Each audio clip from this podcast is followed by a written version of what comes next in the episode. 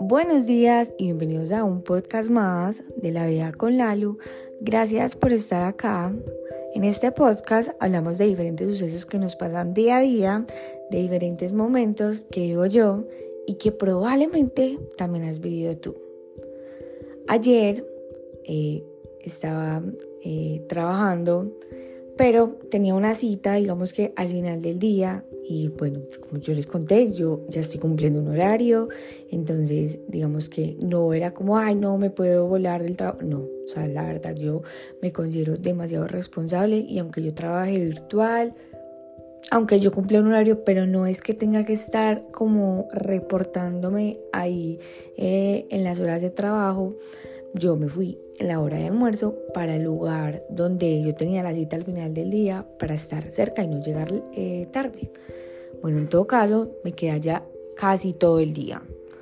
Eh, trabajé desde un Starbucks, bueno, todo súper bien, se llegó la cita, yo fui a la cita y eh, más tarde me encontré con una amiga que se llama Julia Álvarez, que bueno, yo empecé a correr porque era como por apoyar a una pareja que tuve y luego se volvió como un gusto adquirido.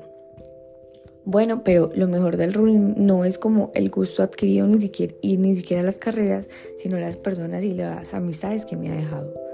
Yo siento que, ay no, o sea, creo que apenas me estoy dando cuenta de esto mientras grabo el podcast. Yo soy una antes de que empecé a correr y otra después de que eh, empecé a correr, porque mi mentalidad ha cambiado demasiado. Yo empecé a enfocar en cosas que en este momento eh, ni siquiera yo en algún momento las tenía en cuenta. Eh, mi manera de ver la vida cambió demasiado. Pero bueno, no me voy a desviar del podcast. Yo eh, tenía un, un, poquito de trabajo represado y sin embargo a mí no me importó. Me quedé con Juli hablando mucho. Cuando yo me iba a venir, hagan de cuenta que es, yo vivo como a 25 minutos o a 30 minutos del lugar donde yo estaba. Cuando yo me iba a venir para pedir carro para las plataformas, diferentes plataformas en Uber, en InDriver, en Didi, estaba súper complicado porque no nos habíamos dado cuenta, pero estaba cayendo un aguacero. Bueno, me aceptaron el servicio. Cuando yo venía, cuando yo me monté en el carro, yo pues empecé a hablar pues con la persona, normal, como una conversación que tiene un usuario con una con el, el que te está prestando el servicio y yo sí escuchaba como algo raro, pero pues la verdad no me imaginé pues como algo así como súper wow. Y es más, me voy a arriesgar a decir que en algún momento pensé que estaba trabado o que estaba borracho. Me asusté un poco, pero yo dije, bueno, no, tampoco voy a hacer suposiciones. Para mí eso es un gran lema de vida, no hacer suposiciones. En el transcurso del camino, mientras hablábamos, eh, él me contaba pues como su horario de trabajo, que en, en los fines de semana tal vez se exigía muchísimo más, que en semana no se exigía tanto y me empezó a contar que el año pasado había sufrido un derrame en la cara.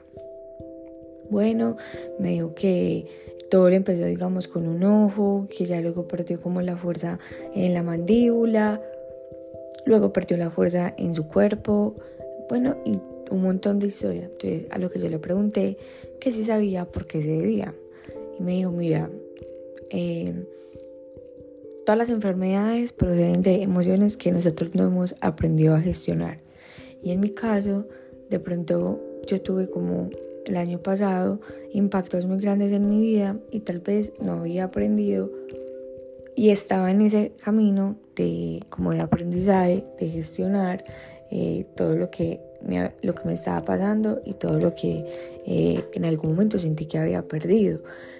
Eh, pero llega luego el COVID y me sorprende y como yo estaba en ese aprendizaje de, de soltar, eh, mi sangre no estaba de la mejor manera. Bueno, me hizo pues como un resumen y me dijo, yo absolutamente todo, yo nunca fui al médico, eh, para mí era un riesgo ir al médico porque como estábamos en pleno COVID, yo ir al médico era exponerme porque mis defensas estaban muy bajas y me podía contraer algo peor. Entonces yo le dije, entonces tú cómo te mejoraste. Entonces él me habló pues como de medicina ancestral, de que aprendió a gestionar sus emociones que en este momento pues ya está manejando, ya está trabajando y que en este momento lo único que le falta es como aprender a comer. Que tal vez es el gran reto que tiene en este momento porque digamos que salir a la, como a la vida social se le ha, le ha resultado un reto gigante porque me, me decía, yo no soy capaz de invitar a salir a alguien a comer porque yo para comer me, me tengo que tener la mandíbula con la mano para no perder la fuerza. Y pues en el transcurso del camino, él constantemente estaba tomando agua, pues seguramente eh, le daba sed. Bueno, eh, y me dijo, cuando tú aprendas a gestionar las emociones, eh, cuando el mundo en general aprenda a gestionar las emociones, eh, no te voy a decir que no vayan a haber muchas enfermedades, porque seguramente sí, o sea, no te voy a decir que tal vez una enfermedad que, que uno contraiga de un animal va a ser porque no gestionó una emoción, pero seguramente si fuéramos personas un poco más conscientes, el contraerla no sería tan fácil, porque tendríamos las defensas súper altas. Yo soy un caso de que sin ir al médico, sin desmeditar la carrera de ellos, fui capaz de salir de un derrame y mírame ya como estoy en este momento. Vean, eh, él no sabía, no tenía ni idea de todo lo que me estaba diciendo, porque yo ayer estaba súper estresada, porque, pucha, o sea, este reto de trabajar para mí ha sido wow, porque por ejemplo hay cosas que tú las ves demasiado fáciles y que las vas y las haces y tú dices como, ¿what? O sea, ¿qué está pasando acá? Entonces, a veces me, me ahogo o a veces nos ahogamos en un vaso de agua, que también está súper bien, pero yo decía, yo en algún momento, digamos que me siento perturbada porque no entiendo algo del trabajo y esta persona me está diciendo que está saliendo de un, de un derrame la importancia de agradecer. Y todo el mundo tiene diferentes motivos en el día a día para agradecer, pero si nos quedamos en el discurso de siempre estar respondiendo y respondiéndonos como sobre la queja, sobre la escasez, sobre por qué a mí no nos vamos a como no vamos a disfrutar lo que realmente nos está pasando bueno y el preguntarnos el nosotros por qué a mí, más bien preguntar para qué a mí que requiero aprender en este momento.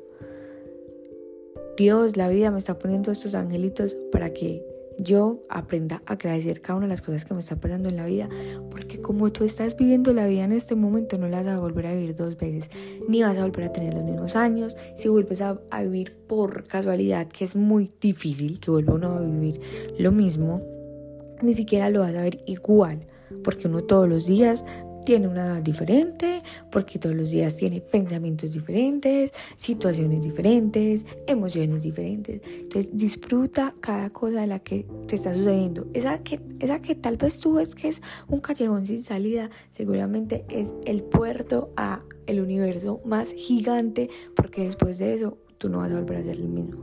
Y si estás pasando por algo muy bueno, disfrútalo porque también es temporal.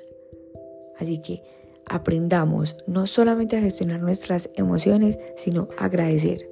Cuando agradecemos absolutamente todo y aprendemos a cuestionarnos, no de la manera correcta, sino del para qué a mí y no por qué a mí, todo en la vida va a cambiar. Los amo, las amo, gracias por estar acá y nos vemos mañana en el próximo episodio de La Vida con Lalo.